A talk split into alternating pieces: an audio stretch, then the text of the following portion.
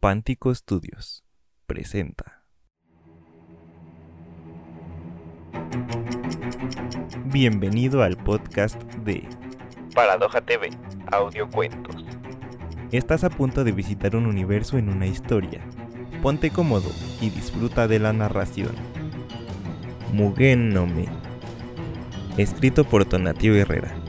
Narrado por Fernanda Mendoza.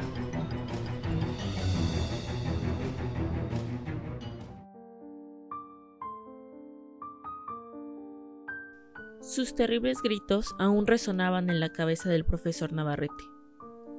En su mente habían quedado grabadas las imágenes del inusual parto de su hija Luz, quien había fallecido para darle vida a Laila, su nieta.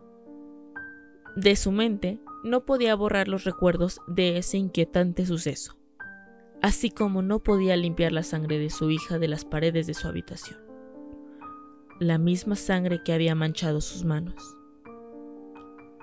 En todos sus años de trabajo, nada lo había hecho acudir a una iglesia en busca de paz, ni los horrores que había desenterrado en la tumba de Aquila en Egipto, o las perturbadoras visiones descritas en los diarios de Akira Shinkai, que aludían a seres superiores que se alimentaban del tiempo mismo. Pero ahí estaba él, entrando con paso vacilante a la parroquia de San Lorenzo Diácono y Mártir, el número 28 de Belisario Domínguez, en el centro de la Ciudad de México. El profesor se detuvo en medio del vestíbulo de la iglesia, mirando el mural grabado detrás del altar. Una extraña figura, la cual le parecía al profesor la abstracción de una mano de un ser de otro mundo, con un ojo en la palma.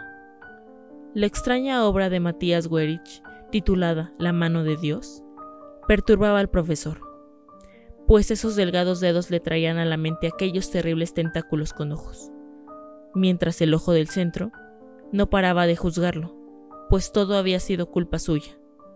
Todo.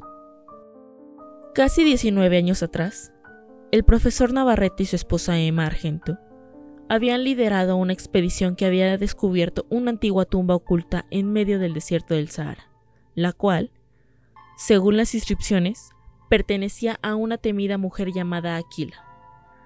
Los muros de su tumba contaban una extraña historia en la que Aquila había sido una poderosa mujer conectada con extrañas fuerzas, que no podían provenir de este mundo.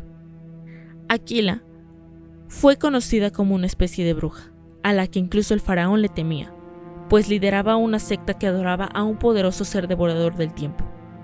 Esta deidad era representada como un cúmulo de tentáculos con un sinfín de ojos en ellos, que miraban fijamente al que estuviera leyendo las inscripciones. Aquila y sus seguidores cazaban monstruos chupasangre para entregarlos como tributo a su deidad, además de gente común que lograban atraer y raptar de los dominios del faraón. A los Navarrete Argento y a su equipo no les costó creer en las historias de los muros, pues en lo profundo de la tumba, cerca de la cámara principal, donde yacía el cuerpo momificado de Aquila, encontraron varias cámaras contiguas que contenían momias de hombres, mujeres y niños apilados, llenando las cámaras hasta el techo, además de restos preservados en frascos de seres que parecían humanos, pero con rasgos afilados y largos colmillos saliendo de sus bocas. Al abrir el sarcófago de Aquila, sobre el vientre de ésta, se encontró envuelto en tela y vendaje el cuerpo bien conservado de lo que parecía ser un feto, pero con una especie de tentáculos saliendo de los orificios de su rostro. El descubrimiento perturbó a todo el equipo de la excavación pero a pesar de las evidencias, las fotos y los objetos que habían rescatado del lugar, la institución que los patrocinaba les retiró todo el presupuesto, cancelando por completo la investigación. Poco a poco, el nombre de ambos arqueólogos se vio desprestigiado por la infame investigación de la tumba de Aquila, pues nadie en la comunidad daba crédito a lo que ambos habían encontrado. Al mismo tiempo, nació la hija del matrimonio, Luz. Hans tenía fe en que Luz traería paz a sus vidas, que podrían olvidarse de la tumba de Aquila y volver a empezar su vida a partir de su hija. Pero Emma se obsesionó con recuperar su prestigio, pues no quería que Luz creciera como la hija de la burla de la comunidad de arqueólogos. Emma continuó la investigación, a tal punto de traducir conjuros y rezos para invocar al ser al que adoraban los seguidores de Aquila. Hans se dio cuenta que poco a poco Emma comenzó a creer que dicha deidad era la clave para convencer a la comunidad arqueológica de su descubrimiento.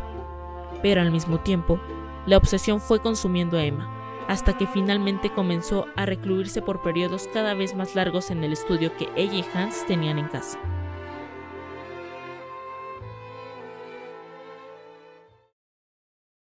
La profesora Argento había perdido contacto con el mundo exterior, incluso con su propia familia.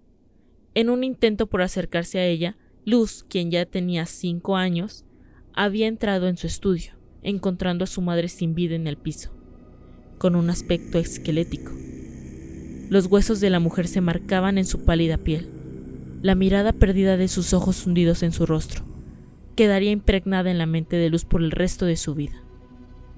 La profesora parecía haber utilizado sus últimas fuerzas para dejar un mensaje, pues a un lado de su cuerpo, debajo de su destrozado dedo índice izquierdo, había una frase escrita al principio con líneas talladas en la madera del suelo, que poco a poco pasaban a ser sangre. Es real.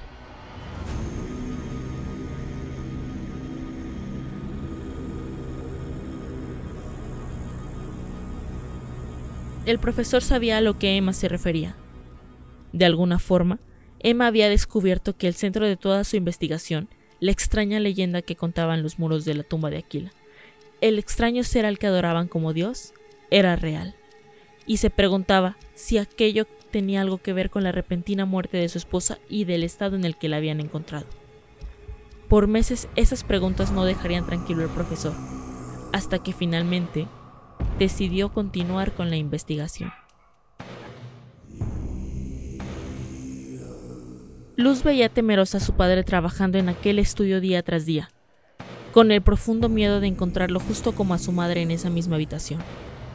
Luz pasó su niñez, su pubertad y su adolescencia mirando desde el umbral de la puerta del estudio a su padre, diariamente trabajando, leyendo libros, buscando información, tratando de equilibrar su investigación con su trabajo como docente en la universidad. Uno de los descubrimientos más importantes y aterradores que hizo el profesor llegó una soleada tarde de primavera, muy poco tiempo después del cumpleaños número 17 de Luz, mientras el profesor atendía a un colega en la universidad.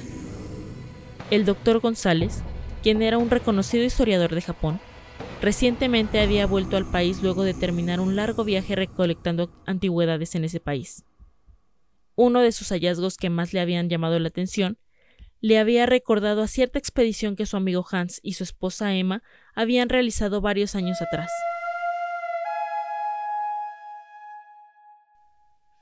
El doctor González le entregó a Hans un antiguo cuadernillo que él mismo dijo databa del periodo Edo. La sorpresa para Hans se dio cuando al abrirlo se encontró con diversos dibujos e impresos con extrañas figuras muy similares a los seres que adoraban los seguidores de Aquila, representados como una maraña de tentáculos con ojos. El doctor González explicó que se trataba de un diario perteneciente a un artista de ese periodo, llamado Akira Shinkai, que él mismo explicaba que los dibujos eran representaciones de sus sueños. Shinkai soñaba muy frecuentemente con estos seres a los que él mismo llamó Mugen no Me, o los ojos del infinito. Según sus sueños, estos seres no eran de este mundo, ni siquiera de este universo. Provenían de un punto fuera de todo lo que el hombre pudiera conocer, fuera del tiempo y del espacio. Shinkai redactó que los Mugen no Me ingresan a los universos por medio de extraños rituales de reproducción realizados por individuos a los que hubieran logrado contactar por medio de visiones como las que aquel antiguo hombre japonés había tenido. González le contó a Hans que según sus registros, Shinkai se había quitado la vida poco después de comenzar a tener esas visiones, por miedo a ser usado por los Mugen no Me. El profesor Navarrete conectó la información y dedujo. Si Emma había logrado tener contacto con esa clase de seres, eso explicaría su estado al morir, y posiblemente el feto en la tumba de Aquila era un intento de traer al mundo a uno de esos seres. Ambos llegaron a la conclusión de que si todo era verdad, el profesor tenía que alejarse lo más pronto posible de esa investigación que había terminado con su esposa. El profesor lo pactó con González. deberían tomar todo lo referente al tema que estaba en el poder de Navarrete y llevarlo a la tumba de Aquila, donde se desharían de todo, incluida la tumba. González financiaría el viaje y los explosivos con los que destruirían la tumba junto con todo lo relacionado a Aquila y su culto, partiendo esa misma noche. Cuando Hans y González llegaron a casa esa tarde para recoger los objetos de la investigación, se encontraron con una escena que los paralizó. Luz se encontraba en medio del estudio flotando, mirando fijamente boca arriba y sin expresión a la puerta por donde el profesor había entrado, mientras goteaba sangre del techo al piso y al cuerpo de Luz. Al mirar hacia arriba, la fuente de la sangre se hizo evidente, pues en el techo se encontraba el cuerpo con el tórax completamente abierto de una mujer de la edad de Luz con sus órganos expuestos completamente destruidos flotando a su alrededor muy cerca del techo. De un momento a otro, ambos cuerpos cayeron de golpe al suelo. El profesor se apresuró a retirar los restos de la chica desconocida de encima de Luz para tomarla en sus brazos. Luz respiraba, estaba inconsciente y parecía balbucear cosas que el profesor no entendió. González ayudó a Hans a limpiar los restos de la chica desconocida y la sangre que había caído sobre Luz para llevarla al hospital habían decidido no llamar a la policía, pues ninguno de ellos podía explicar lo que habían presenciado. Luz estaba bien de salud, los exámenes toxicológicos habían salido negativos y no hubo motivos para que la retuvieran en el hospital.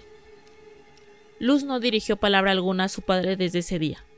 Hans trató de hablar del tema con su hija, pero ella no emitió sonido alguno hasta más de dos semanas después. La chica presentó síntomas que ella y el profesor pudieron comprobar con una simple prueba. Luz estaba embarazada. Hans cuidó de Luz durante los nueve meses que duró el embarazo, el cual pareció no presentar riesgo hasta las últimas semanas. Cuando Luz comenzó a sentirse débil, su semblante se palideció y comenzó a adelgazar peligrosamente. En ocasiones, la imagen de su hija comenzaba a recordarle la última imagen que había tenido de Emma. El profesor sentía que perdía poco a poco a su hija mientras el embarazo llegaba a su fin. Aquella fría mañana de otoño, el grito desgarrador de Luz despertó a Hans con un sobresalto. Luz se apretaba los puños con las fuerzas que le quedaban mientras no dejaba de gritar de dolor. Hans trató de bajar por el teléfono para llamar a una ambulancia, pero pronto se dio cuenta de algo que le heló la sangre. El vientre de su hija. Algo serpenteaba debajo de su piel. Era como si varias serpientes se movieran dentro de ella. De entre las piernas de Luz comenzaron a salir un par de tentáculos negros que empezaron a circular sobre sus muslos. Los delgados apéndices abrieron varias protuberancias en sus superficies, de las que brotaron innumerables y pequeños ojos con pupilas en forma de línea, como las de una serpiente. Luz no paraba de gritar. El profesor corrió al lado de su hija y tomó su mano derecha. Trataba de calmarla, aunque en realidad no sabía qué hacer. Muchos más tentáculos salieron de entre las piernas de Luz y rápidamente alcanzaron el techo. El ser desgarró el vientre de la chica, la sangre chorreó a borbotones cubriendo las paredes y los muebles del cuarto. El rostro de Luz giró sin vida hacia su padre, mientras él no dejaba de llorar tomándole la mano. Los tentáculos del ser se volvieron a retraer hacia el vientre destrozado de la joven. El profesor escuchó el sonido viscoso de los tentáculos convertirse poco a poco en los fuertes alaridos de un bebé tratando de respirar, y luego en su llanto. El profesor miró sobre la cama los restos de su hija, dentro de los cuales un bebé sollozaba.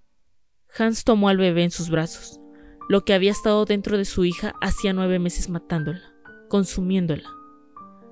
Un ser primigenio que no era de este mundo, una bestia llegada a este mundo a través de su hija, un bebé que al mirarlo le recordaba a Luz el día de su nacimiento. Era claramente la hija de su hija, su nieta, una niña a la que llamaría Laila. El profesor Navarrete se encontraba hincado en una de las butacas frente al altar de la parroquia de San Lorenzo Diácono y Mártir. El padre José, el párroco de la iglesia, se acercó al profesor Navarrete. Sabía que era usted, dijo el padre mientras el profesor lo volteaba a ver. ¿Cómo olvidar el día de su boda con Emma?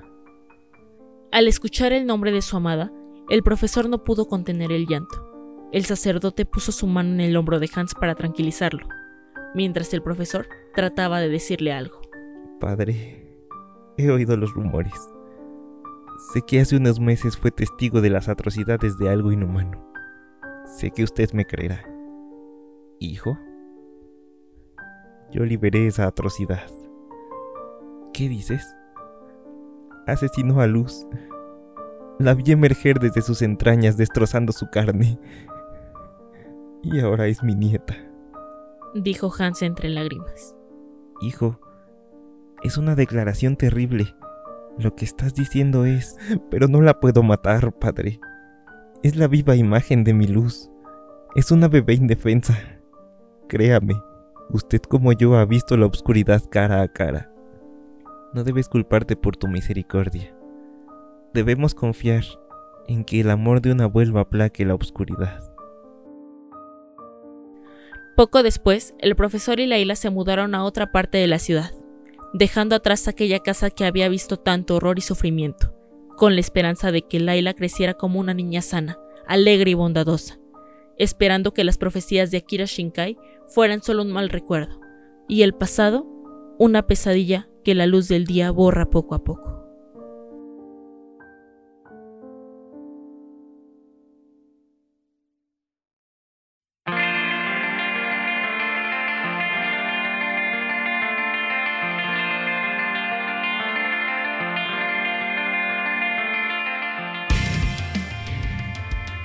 Si te gusta nuestro contenido y quieres formar parte de nuestra comunidad de mecenas, recuerda que puedes apoyarnos por medio de nuestra página de Patreon, donde encontrarás mucho material exclusivo. También puedes apoyarnos compartiendo este podcast y siguiéndonos en nuestras redes sociales en Facebook, Instagram y YouTube. Yo soy Tonatiuh Herrera y te veo en otra exploración a nuevos universos.